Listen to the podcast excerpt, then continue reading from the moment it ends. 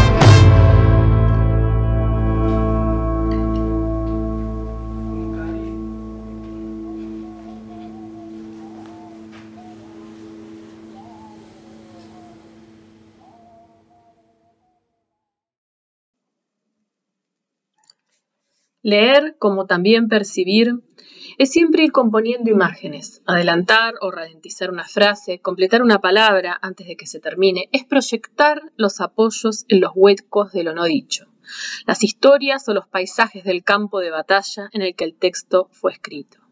Así, ver es ir rellenando el espacio ciego, blanco, activo, donde completamos el vacío que se forma en ese desajuste entre el campo visual de cada ojo. Así como percibir, diría Simondón, es siempre una manera de orientarse en relación con el mundo.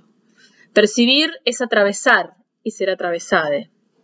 Del mismo modo, leer filosofía es trazar en relieve los soportes de lo escrito es componer y dejarse impregnar por imágenes y conceptos. En sus clases sobre y con Foucault, Deleuze compone una suerte de ficción filosófica sorprendente. ¿Qué pasaría si lanzáramos la máquina Foucaultiana en formaciones históricas en las que él nunca reparó? ¿Qué hubiera sido Foucault en otras formaciones distintas a las europeas modernas en las que se concentró, salvo por Grecia al final de su vida, o de las cuales anunciaba no tener competencia, como las antiguas y las orientales? Deleuze hace historia de la filosofía componiendo imágenes en los huecos, en los respiros, los blancos entre un libro y otro, leyendo tanto lo que no está como lo que sí está. Va rellenando entre los textos de la filosofía más o menos clásica y provocando desvíos de la en la obra de los autores que toman. Y no se trata aquí de un masculino universal, los autores, sino de remarcar las referencias casi exclusivamente masculinas de la historia de la filosofía de Deleuze. Ya le fuimos metiendo otros nombres. Allí golpea fuerte Elizabeth de Bohemia la serie que este libro continúa. Sus clases de 1986 y 1987 van hilvanando la filosofía ficción que retoma la operación esencial que Deleuze identificó en Foucault. Reconocer cómo se piensa el hombre en cada una de las formaciones estudiadas. Hombre-Dios para el siglo XVII, hombre-hombre para el siglo XIX, etc. Ficcionaliza desde ahí a tientas esta misma operación en India, en China, y describe un escenario para su filosofía acción, Foucault en Asia, desde donde surge un personaje insospechado.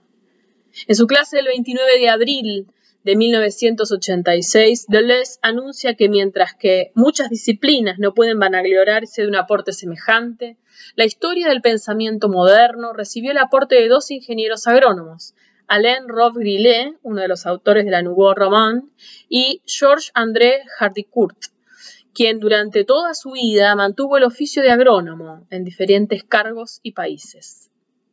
De igual manera, sostuvo su adhesión al Partido Comunista francés, aún en los largos años en los que siguió afiliado a la URSS stalinista, cuando ya los demás partidos comunistas europeos se habían bifurcado.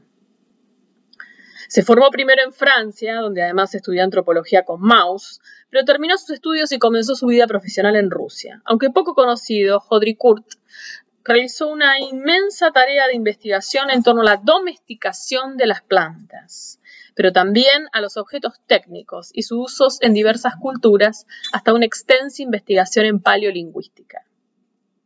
Su escasa notoriedad en relación a la inmensidad de su investigación se la debemos atribuir, según Deleuze, a su entera responsabilidad. Si Baudricourt es muy poco conocido por los no especialistas es porque nunca quiso hacer un libro. Lo esencial de su obra está en artículos dispersos, que tienen unas 15 páginas. Eso, eso no quita que haya marcado a todo el mundo. En la introducción a la edición francesa compilada y presentada por Jean-François Bert en 2010, que reúne varios de los artículos y textos parcialmente traducidos en este volumen, insiste. Para él, un gesto, una posición del cuerpo, un movimiento, realmente no tiene sentido sino en un medio ambiente y en una situación dada. No solo se trata cada vez de considerar al grupo en su comportamiento conjunto, sino también de poner en evidencia algunos de esos mecanismos escondidos entre ellos el que concierne las relaciones que los individuos desarrollan con el mundo vegetal y animal que los rodea.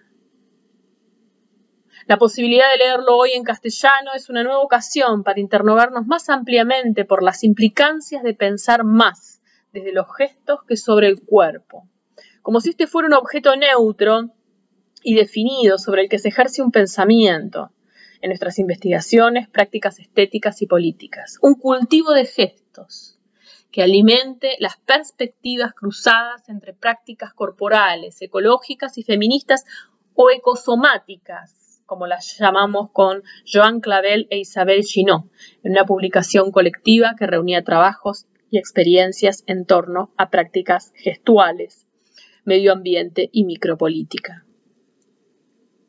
Una perspectiva ecosomática remite una propuesta de contramodelo de cuerpo que apunte a dar cuenta de los vínculos entre medio ambiente, cuerpo y mente, modelizado tanto a partir del campo de la ecología científica como de las humanidades medioambientales. Remite a la necesidad de percibirse en reciprocidad dinámica y continúa con el medio, visto a su vez como ecosistema, es decir, como un ámbito en el que se comparte un común cotidiano con otros seres vivientes. No buscamos así construir una nueva doctrina, sino enunciar una situación singular desde la cual practicantes, artistas, investigadores, activistas y estudiantes piensan, sienten y actúan.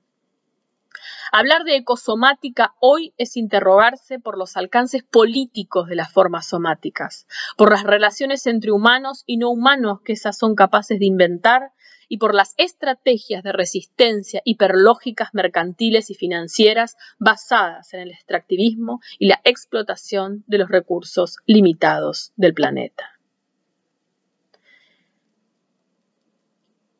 Bardet hacer mundos con los gestos.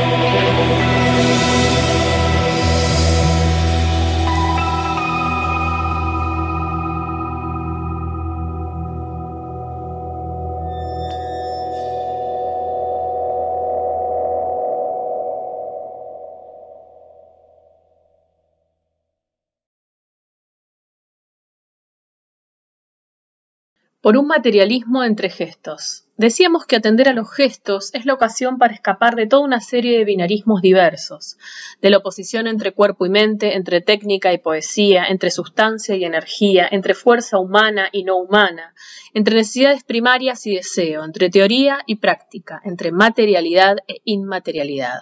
Cuando Baudricourt, alumno de Mauss, retoma e insiste en pensar no solamente el objeto técnico, sino en la energía motriz que lo activa, no solo la historia, de los molinos o de la atracción animal, sino la manera en que un humano activa tal o cual objeto, es consciente del vector antidualista que habita su perspectiva. En el desarrollo de la sociedad esclavista volvemos a encontrar la mentalidad de los pastores. El amo y sus esclavos instauran una división del trabajo entre teoría y práctica que repercutirá sobre todo el utillaje mental. El amo tiene ideas claras, ordena, el esclavo no comprende, ejecuta mal. En el mundo de los espíritus, el hombre tiene un alma virtuosa, en el mundo de la materia está el cuerpo con sus vicios. En su texto, Técnicas y Movimientos Corporales, Marcel Mauss confronta el problema espinoso que quedó por fuera de sus categorizaciones, lo diverso, dice en cierto momento. El cuerpo, desde lo que él llama técnicas corporales, caminar, nadar, amamantar, etc., se puede asir a partir de gestos que hay que considerar tanto desde lo fisiológico y lo psicológico como de lo social. La incomodidad que Mauss experimenta en las primeras décadas del siglo XX respecto a estos temas y por lo que a falta de tiempo en su investigación encomendó a sus seguidores seguir trabajando, es la misma que lo fuerza a pensar esas técnicas del cuerpo en lo que concibe como un montaje fisio-psico-sociológico. Una lectura en torno a los gestos nos exige, nos exige seguir interrogando e inventando hoy la idea de montaje, que podría ser aquí el nombre de un ensamblaje no sintético, una continuidad heterogénea que mantiene la diferencia. Esto no quiere decir que lo fisiológico, lo psicológico, lo sociológico son lo mismo, ni tampoco que se combinan en una lógica causa-efecto lineal. Indica más bien que no pueden tomarse por separados los rasgos materiales de la fisiología, los trazos de las texturas psíquicas y las consecuencias del estar social. Esa continuidad es tanto ontológica como histórica y por ende metodológica, ni precedencia de lo individual psicológico sobre lo colectivo social, ni precedencia de lo biológico sobre lo cultural, ni separación ontológica entre vida corporal, material, extensión, vida psíquica, emocional, pensante, vida social, relaciones intersubjetivas. En la perspectiva ecosomática subrayamos en este comienzo del siglo XXI, los pensamientos ecológicos producidos por las humanidades medioambientales insisten sobre esta construcción histórica situada culturalmente.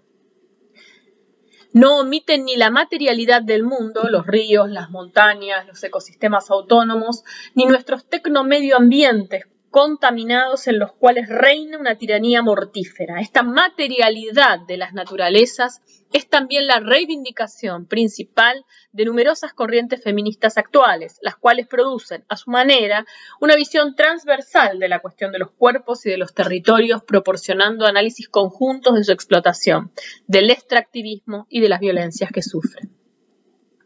La perspectiva esbozada por ese montaje de Mauss puede acentuar una renovación del materialismo, así como la atribución de cierta extensión al alma en la correspondencia de Descartes con Elizabeth de Bohemia, trazaba una línea para torcer al interior del cartesianismo una brecha por la cual se derrama una serie no dual. En esta rajadura podemos reconocer y construir más escapes de la que de la aún muy pregnante perspectiva dualista alma-cuerpo que todavía habita en muchos espacios y momentos y modos de pensar hacer. Esa continuidad material-inmaterial que escapa a la oposición binaria y preserva las diferencias refuerza lo que Mauss describe como una corriente de doble sentido. Carcenti subraya, el ensayo Las técnicas del cuerpo representa una tendencia profunda de su pensamiento. Es cierto que se rehúsa a conferir el primer impulso del proceso al orden material del cuerpo, pero busca concebir efectivamente no un vertimiento unívoco de lo social en lo material, sino una corriente en doble sentido. ese doble sentido, esa corriente recíproca entre aspectos materiales e inmateriales de la vida, esa manera de abrazar en un mismo movimiento los objetos técnicos y las instituciones, inauguran un materialismo de los, de los gestos. Según Carcenti, sin minimizar la importancia de la morfología de la pierna para un estudio de la caminata, tal vez podríamos sacar más ventajas del análisis de los movimientos efectuados. Según Maus, podríamos observar el hábitus del cuerpo parado caminando, la respiración, el ritmo, el balanceo de los puños, de los codos, la progresión del tronco hacia adelante del cuerpo, o no, el avance de ambos lados del cuerpo, cuerpo alternativamente, el caminar los pies para afuera o para adentro, apoyamos el pie punta talón o talón punta. ¿Cuál es la posición de los dedos del, del pie? Surge la necesidad de empezar a de-escribir en serie en esta casilla incómoda de lo diverso de las técnicas corporales, amontonando estrato tras estrato, la respiración, el mover del tronco hacia adelante, el ritmo, entablar el apoyo con adelante o atrás, la dinámica gravitatoria, modo de orientarse lateral y frontalmente, etc. Una serie de I, I, I un corpus serie que itera un poco diferente cada vez, más que un corpus, el cuerpo que circunscribe para definir.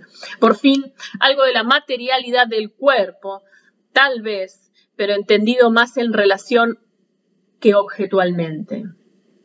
No hablar del cuerpo o estudiar el cuerpo como objeto, sino como serie de gestos, como relaciones, gestos como materiales e inmateriales, gestos humanos, pero no solamente de la biosfera toda. Abordar las condiciones materiales como lo que se teje desde gestos, entre gestos, reconociendo la importancia de efectuar montajes heterogéneos. En la relación, como relación de reciprocidad, permite abrir pistas para un materialismo no unilineal, causa-efecto, sino con múltiples efectos recíprocos. Hacer mundos con gestos de Bardet.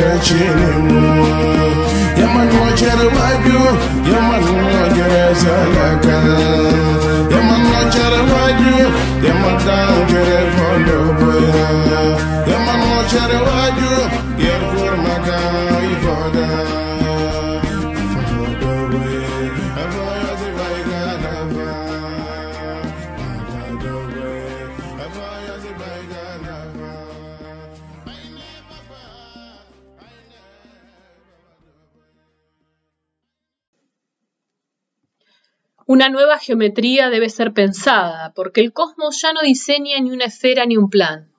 El cosmos, en tanto que naturaleza, no es un horizonte que incluye todos los astros, la esfera, tampoco es la totalidad de las cosas, tapanta, o una totalidad trascendente a sus elementos, lo uno o Dios.